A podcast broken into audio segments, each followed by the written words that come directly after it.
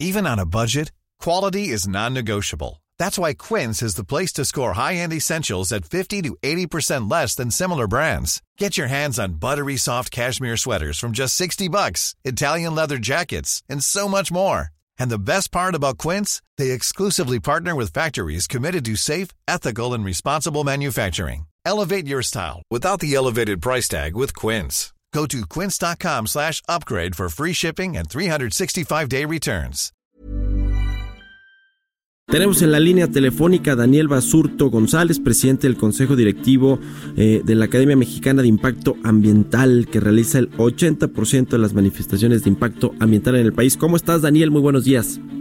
Mario, muy buenos días, un gusto saludarte y a, a todo tu público. Muy buenos días. Daniel, un tema que ha estado en el ojo del huracán es el aeropuerto de Santa Lucía, esta eh, construcción o ampliación para hacerlo también un aeropuerto civil, además de militar. Y uno de los temas es que no, eh, pues se tiene todas las de la ley, no cumple con todo para echarlo a andar. Y un asunto es el de la manifestación de impacto ambiental. ¿Qué han encontrado ustedes en este proyecto? Mira, eh, gracias, que Mira, brevemente, la Academia Mexicana de Impacto Ambiental es una organización que representa básicamente, yo, así como bien lo dices, entre el 70 y el 80% del PIB, del Producto Interno Bruto de los eh, estudios que se presentan ante la ante las oficiales, básicamente ante la de gira, que es de la Semarnat. En este caso específico, participamos muy activamente tanto en la audiencia pública de información como en una opinión que presentamos. Eh, eh, respecto a la manifestación presentada. Hay cosas que sí son claras y evidentes que no son muy precisas. Hay algo particular como son el estudio VIAR, que no se realizó como debía ser básico para determinar cómo va a ser el movimiento de las aves migratorias. Evidentemente, la forma en cómo se va a desarrollar la adquisición del polígono que debe ser necesario adquirir para ampliar la base en el donde está el, el, proyecto en general. Eh, Estamos hablando de cerca de 1.200, 1.300 hectáreas, de las cuales eh, ya está existiendo problemas para que hoy en día puedan precisamente concluir ese o, tener eh, acceso a esa actividad en particular.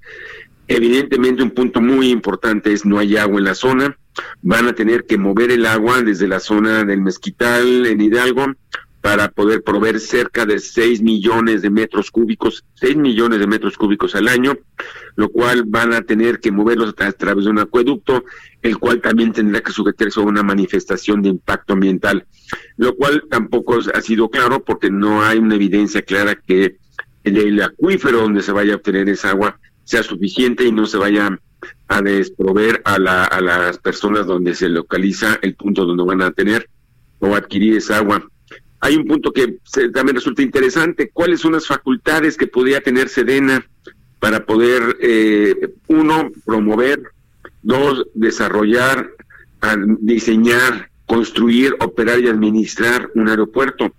Si nos atenemos a lo que dice la Constitución, el Congreso tiene las facultades, básicamente como dice el 73 de la Constitución, para levantar, sostener las instituciones armadas, básicamente el ejército, y las facultades del presidente eh, son preservar la seguridad nacional en los términos de la ley respectiva y disponer la totalidad de las Fuerzas Armadas.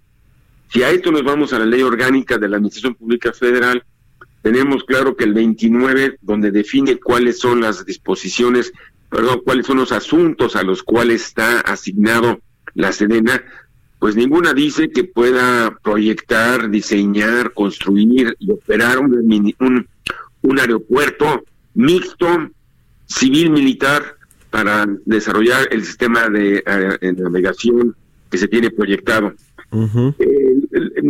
creo que muchos de los temas que se pueden tener también es cómo se van a manejar y qué van a hacer con todos los residuos que se generen en la demolición de la zona comercial, de la zona habitacional, de la zona donde se encuentra el Banco del Ejército, Hoy en día pues, está de moda y qué decir el tema de lo de Culiacán, donde eh, fuerzas extrañas entran en la parte civil. Imaginar que algo parecido sucediera ahora que eh, se estuviera en operación, me parecería increíble el que agentes extraños, delincuencia organizada, cualquiera que puedan entrar por el personal eh, civil en las instalaciones eh, básicamente referidos a los familiares sería una situación eh, curiosa y, lamentable, ¿no? Este asunto o este argumento de la seguridad nacional, del interés colectivo que eh, pues ha puesto sobre la mesa el presidente y que con eso ha logrado revertir algunos amparos, algunos temas legales, está, eh, está sobre el impacto ambiental también la seguridad nacional, Daniel. Seguro, porque hay una parte que es, es importante. Por un lado es me parece que es un tema importantísimo, trascendental. El agua como seguridad nacional, sin lugar a dudas. Y dos, es qué medidas y qué acciones se van a tomar. ¿Será eh, un aeropuerto militar que tenga ciertos visos de tipo civil? ¿O qué se va a hacer para que efectivamente eh, sea un aeropuerto de corte internacional, de corte turístico, evidentemente por consecuencia de civil, en donde eh, tenga que ajustarse o tendremos que identificar qué medidas se tienen que tomar para prevenir ese tipo de circunstancias que no son las deseadas en ninguna parte ni en ningún momento de nuestro país. Sí, bueno, pues muy interesante. Eh, Daniel Basurto González, presidente del Consejo Directivo de la Academia Mexicana de Impacto Ambiental. Eh, te agradezco mucho que nos hayas tomado la llamada y que nos hayas ayudado a entender todo este asunto del aeropuerto de Santa Lucía. Muy buenos días, Daniel. Un gusto saludarte a tu público y a ti y estamos a la orden en cualquier momento para hacer precisiones más claras en todos estos puntos en, en particular que se van a estar desarrollando. Muy amable, gracias. Gracias, muy buenos días.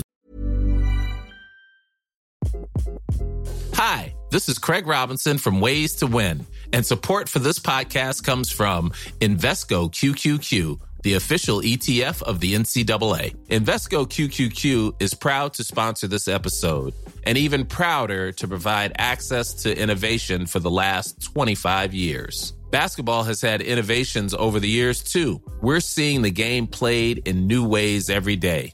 Learn more at Invesco.com slash QQQ. Let's rethink possibility. Invesco Distributors, Inc.